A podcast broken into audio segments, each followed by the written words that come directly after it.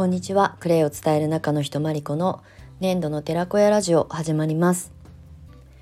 粘土の寺子屋ラジオではクレイセラピスト育成やクレイセラピストの可能性クレイを伝える人のためのコミュニティについてお届けしております。はい。1月30日月曜日。えー、午後1時を回ったところで収録をお届けしております。はい。今日は比較的穏やかで茨城県笠間市は晴れておりまして快晴ですで朝はねやっぱりすっごい寒いんですけど今日はね風もそれほど冷たい風は吹いていなくてちょっとねあのなんだろうこう空気感が変わったというか昨日までは結構風が冷たくてねあのお顔とかに当たる風があの突き刺さる感じだったんですけど今日は意外とねそこまでではないんですよね。ただまあまだまだ1月これから2月本当に寒い冬本番っていうか本当に冷たい風とかねあの気温が下がったりとかするしまだまだ雪もねきっと降ると思うのでこれからますます寒さあの深まるかなと思うんですけれども今日はちょっと安定してる感じです。まあ、全国的にお天気はいいのかな？あの雪国の方とかはねもともとすごくあの過酷な環境であの気温だって全然違うと思うんですけれども今日はちょっとね落ち着いてるのかななんて思ったりもしております。はい今日は午前中ねちょっとあのクレカフェのメンバーさんにねお届けしなきゃいけないグリーンコーヒーのね発送なんかをしていたりとかしてちょっと事務作業にあの徹していたので、えー、収録だったりとかあの自分のね作業があのスタートするのがお昼過ぎになってしまったんですけれども、うん、なんかまたね新しいことブラッシュアップしたものとか本当に新しくあの私が向き合っていきたいものっていうものがちょっとずつ整理整頓されてきてまあ本当に実行しようっていうタイミングに来ているんですけれどもまあ1ヶ月ねほぼほぼ冬眠してたのでようやくね春に向けて動き出すあの下準備ができてきたかなっていうふうに思います。はい、でまあクレイセラピストのまあ養成講座クレイセラピストを目指すための、えーと、講座に関して、えーと、SNS ではすでにあの発信はさせていただいてるんですが2月1日から受講料の改定を、えー、実施します。えー、とちょっとね受講料をすごい父親が今外出するので 車のエンジン音が入ってしまってると思うんですけれどもまだ開けっぱなしで喋ってるからね。あの失礼しました。はい、あのクレイセラピストのえーと、養成講座あの今まで7年間あの向き合わせていただいてた講座なんですけれども受講料の改定をしますということをねちらっと予告的にお話予告というかあの告知させていただいてるんですけれどもあのクレイセラピストを目指す方をやっぱりこうクレイのプロを育てるということに、まあ、私も真剣に向き合ってきたし私自身もクレイセラピストとしてもう10年それ一本で生きてきてるんですよね。でこの経験っていうのは、うん、私私自身がすごく、うん、価値をあの見出さなきゃいけないし大切にしていかなきゃいけないものだと思っているのでやっぱりねそこに関してあの市場で競合がいて、まあ、もちろん競合他のね教室をされてる先生っていうのはまあ俗世間的に言うと競合なんですけれども、うん、まあそれはそれで私自身の、まあ、クレイセラピストになる以前の経験だったりとかっていうことも全て私の引き出しなのでそれをねあの今まで生徒さんたちにも、まあ、生き方のこととかねあの私がおこがましくああだこうだあの助言するようなほどの人間ではないんですけどまあ年がねやっぱり年齢が下だったりとかする生徒さんたちには、うん、まあちょっとねあの人生の先輩である私が伝えられることは伝えていこうっていうふうに思ってやってきたことなのであのとてもそこは私の価値だと思ってるんですよね。なので、まあえっと、別に養成講座をすごくねあのとにかく商売として売りたいんだっていうんじゃなくって私も自分のこの40 4年間、えーと、来再来月で45になるんですけど44年分の経験まあ大人になってからはまだまだ二十数年ですけどでもそれまでに考えてたこととか大人になってから経験してきたことっていうのはもう私の資産になるんですよね。なので私も自分の経験を大切にあのまあ、お仕事にも生かしていきたいなというふうに思っているので、まあ、クレセラピストの講座に関してはもう私が本当に命かけてやってきたと言っても過言ではないぐらい本当に向き合ってきたのでここにねすごくこう価値を見出していきたいというので、まあ、受講料の改定という形でね、えー、お知らせをさせていただいております。あの詳細に関しては2月1日、えー、まずはオンラインコミュニティ年度の寺子屋サロンの方でお知らせをさせていただきます。ただ1月31日明日までですねは、えーと、現行のホームページの方に掲載をしております受講料の条件であの OK しておりますので、まあ、滑り込みっていうかねあの今の条件でお申し込みいただきける方は是非覗いてみてください。はい。プレイセラピストの養成講座をね、まあいつまで私が続けられるかっていうのも本当に私自身がまだまだ未知な感じで、うん、まあ私がね、あと何年やり続けることに意味があるんだったらやりたいなってあのもちろん需要があってねあの求めてくださる方がいないと成立しないのでそこに意味があるうちは続けるつもりではあるんですけれどもまあ、あの私もねやりたいことがあのクレイにかける何々っていうことでやりたいことが、まあ、今もアイデアで浮かんできているので、まあ、いろんなねあの自分の可能性をね探りたいなというふうに思っているので、まあ、このタイミングで、えー、受講料の改定を、えー、告知させていただきました。はいということであの予告みたいなあのお話が長くなってしまったんですけれどもまあ今日はねそのお話に付随してまあ経験はこれから売り物だよっていうお話をしようかなと思うんですけれどもうんとまあ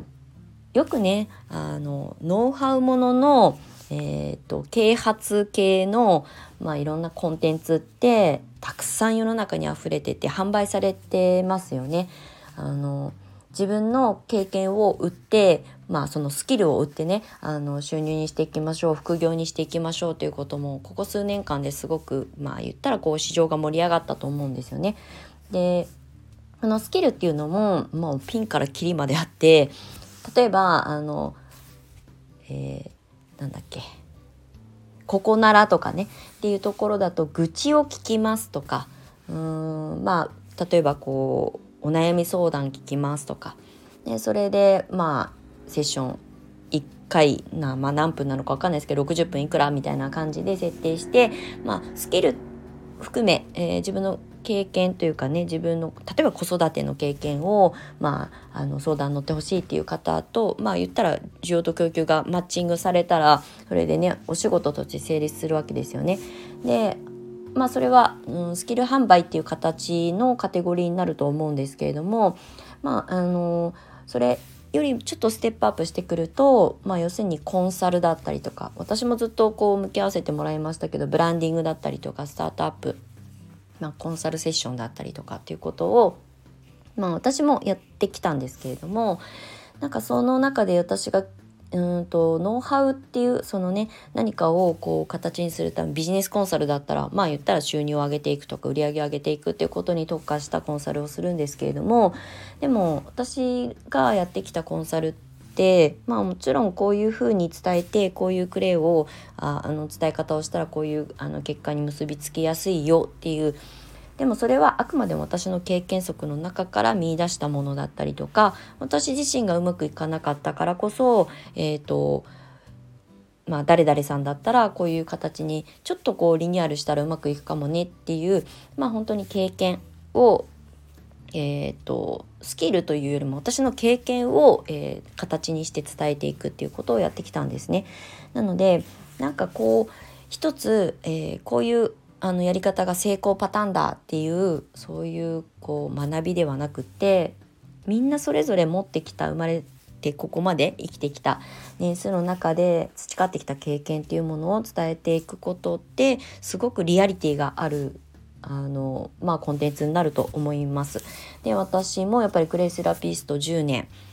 やっぱりこう一つのことを10年やり続けたっていうのはすごくうん会社組織の中に行った10年よりもすごく濃かったと思います。まあ、あのどっちがいいとか悪いとかじゃないですよ。だけどやっぱり一人でうんまあ全部やんなきゃいけないんですよ。一人会社だからね。もう社長業もやらなきゃいけないし営業もしなきゃいけない、まあ、集客マーケティング、えー、あとはなんだ？広報とかね。まあ、あとは事務作業とかもしなきゃいけないから、オフィスワークもしなきゃいけない。いや、本当に一人で会社をやってるような感覚なので、まあ、いろんな会社を渡り歩いてきましたけど、10年一人でそれをやってきたっていうのを、私はやっぱりこう、経験、自分の経験値としてはすごく、あの、高まったなっていうふうに思います。会社勤めもした経験があるからこそ、営業はすごく得意な方だったけど、ジムはあの不得意、まあ、今もあんまりデスクワークは得意じゃないですけど、まあ、事務の担当の方がいるとね経費生産とか全部やってくれるしお給料だってねあの、えーと、自動的に振り込んでくれるし、まあ、私はとにかく売る仕事をしてきたので、まあ、人一役になっていればある程度こうねあの評価を受けやすかったんですけど一人でね自分であのやり始めると全てを全部が自分がしょわなきゃいけないのでその経験って本当にねいろんなことの視点で物事を見なきゃいけなくなってくるのでただビジョンを語っててあのトップに会社のトップにいればいいっていうだけじゃなくって、えーと、生徒さんがいれば生徒さんたちと、まあ、接客業っていうふうに言っちゃうと教室業はちょっとまた違うかもしれないんですがでもあのね、1対1であの生徒さんたちと向き合ってる時っていうのは、うん、あのやっぱりより楽しく講座を受けていただきたいなとかあのコミュニケーションが一番大切だと思ってるのでやっぱり接客に近いわけですよね。でそれ以外にあのの時間帯はこう発信作業したりとか、まあ、広報ですよねっていうことを一人でずっとぐるぐるやってるわけですよね。なのでこの経験は本当にとってもあの大切な経験だったし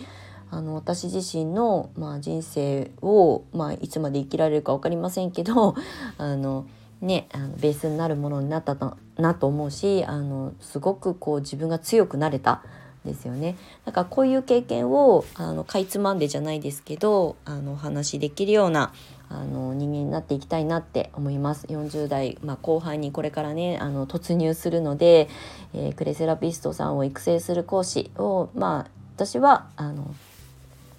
第一線っていうと別にね私がすごくえあの偉いとかじゃないんですけど本当にそこだけに注力して向き合ってきたけれども今度は皆さんをサポートするとか輝く、えーと、次の世代の皆さんにバトンタッチできるような、えーと、コンサル的なセッション的なものをねどんどん力を入れてやっていきたいなっていうふうに思っています。なので自分はねまだまだ何も経験してないから特にクレイに関してまあたくさんいろんな DM を本当に日々ありがたくもいただくんですけどあのクレイの初心者なんですとかクレイセラピー勉強し始めたばっかりなんですけどなんか私にもできることありますか？みたいなねあのご質問というかねあのご相談お悩み？なんかをねいただくんですけどあの誰もが最初は未経験だし初心者なんですよ。そこから続けていくことによって経験が積まれていってそれが自信に変わってね、堂々とあの大好きなものを伝えていけるようになるからもうとにかくあのやり始めることでしかその自信をにつながっていく、ね、あの種は生まれていかないし発芽していかないので、まあ、そういうことをね皆さんの背中を少しでも押せる役割を担えたらいいなっていうふうに思っています。なので皆さんも、えーと、クレイに関しては未経験かもしれないけどそれまで生きてきた自分の人生の経験を重ね合わせて積みあの掛け合わせてあの伝えていくっていうあのクレイ×何々っていうのはただビジネス的な目線だけじゃなくって皆さんそれぞれの人生とクレイセラピーをちょっと融合させて自分だから伝えられるクレイセラピーがあるし私だから伝えられるクレイとかけるビジネスみたいなことがたくさん生まれていくと思うので私自身もそうやってこれまでやってきたので自分の経験をまあ、売り物にっていうとねすごくこうビジネスライクに聞こえちゃうかもしれないんですけどなんかスキル販売っていうよりも自分の経験で、えー、をシェアすることで助かる人とか困ってる人の悩み解決に役に立つことがたくさんあるんですよね。もうググったら答えが出ないものなんてほぼない時代なんですよね。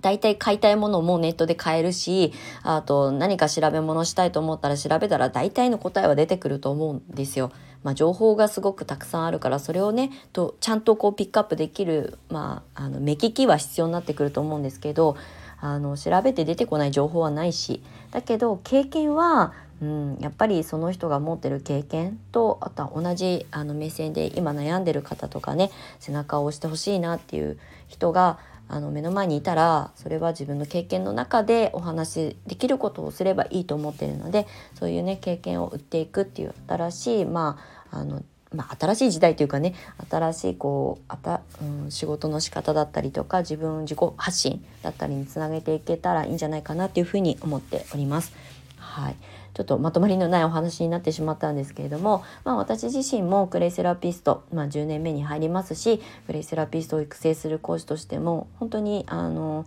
全力疾走してきた数年間のおかげであの私も自信を持たせてもらえたしまだまだ未熟ですよ。人間としては未熟だけれどもあの向き合ってきたその、えーと経験そこから生まれた実績とかね失敗も含めてこれをあのどんと皆さんにねあの明けすけにじゃないですけどお伝えしながらマーケティングをあの、えー、皆さんのサポートとしてねあの形としてあの作っていきたいなというふうに思っております。はいということで取り留めのもないお話にいつもお付き合いいただきましてありがとうございます。今日も長い収録になりましたが最後までお聴きくださってありがとうございました。また次回の収録配信でお会いしましょう。年度の寺子屋まりこでした。またね。thank you